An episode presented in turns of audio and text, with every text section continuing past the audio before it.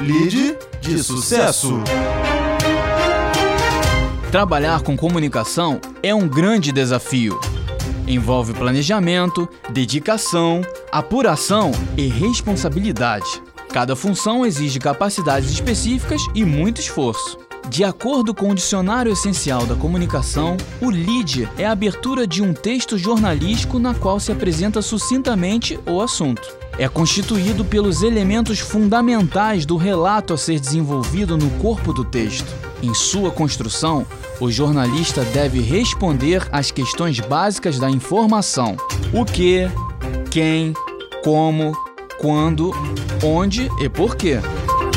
Inspirados no LEAD, entrevistamos grandes profissionais da área. Lead de sucesso.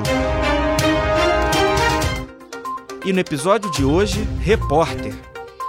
O quê?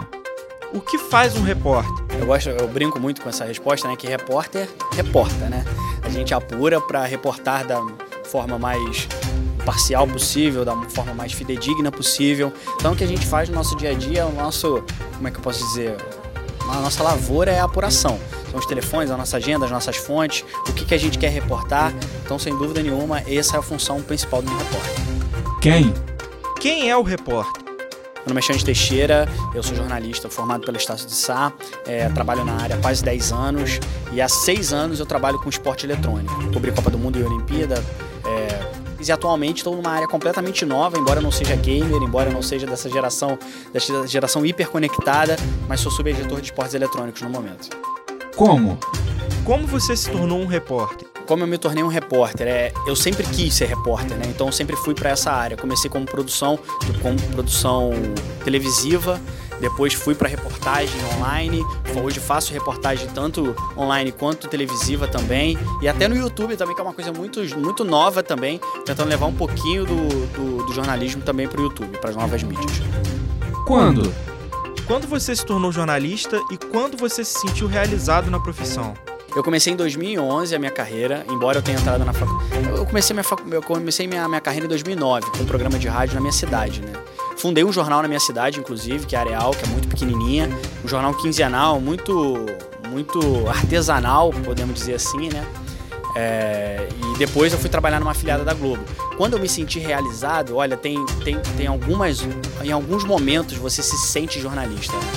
É, primeira vez que eu fiz uma reportagem, uma produção para o Jornal Nacional, quando eu recebi minha credencial de Copa do Mundo, quando eu recebi minha credencial de Olimpíada, quando eu cobri a tragédia da região serrana, eu sabia que eu estava falando para um números incontáveis de pessoas. Então, assim, não tem um momento específico, mas toda hora a gente é que a gente lida às vezes com o dia a dia, né, com as, as informações do dia a dia que nem sempre suscitam grandes emoções, né, mas na hora que você é impactado com uma grande cobertura, sem dúvida nenhuma você se sente repórter.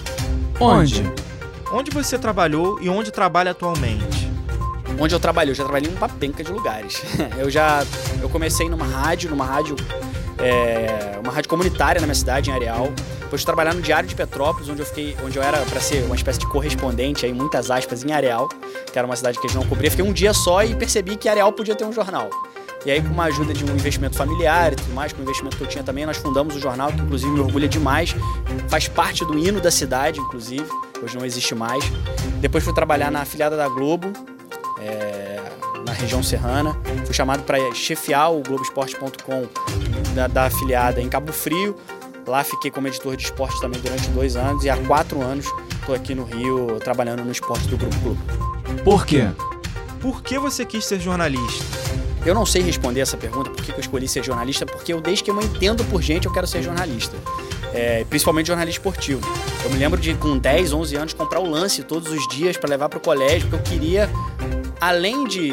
Eu não sou um, um, um, esportista frustrado, como geralmente são os, os jornalistas esportivos, porque eu nunca tive talento para jogar bola, embora adore jogar bola. Então eu já sabia que eu não ia ser um jogador profissional, mas eu queria estar no jornal de algum jeito.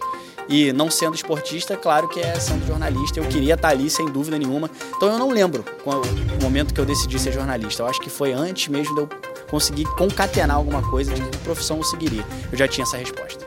Qual é o maior desafio de ser um repórter?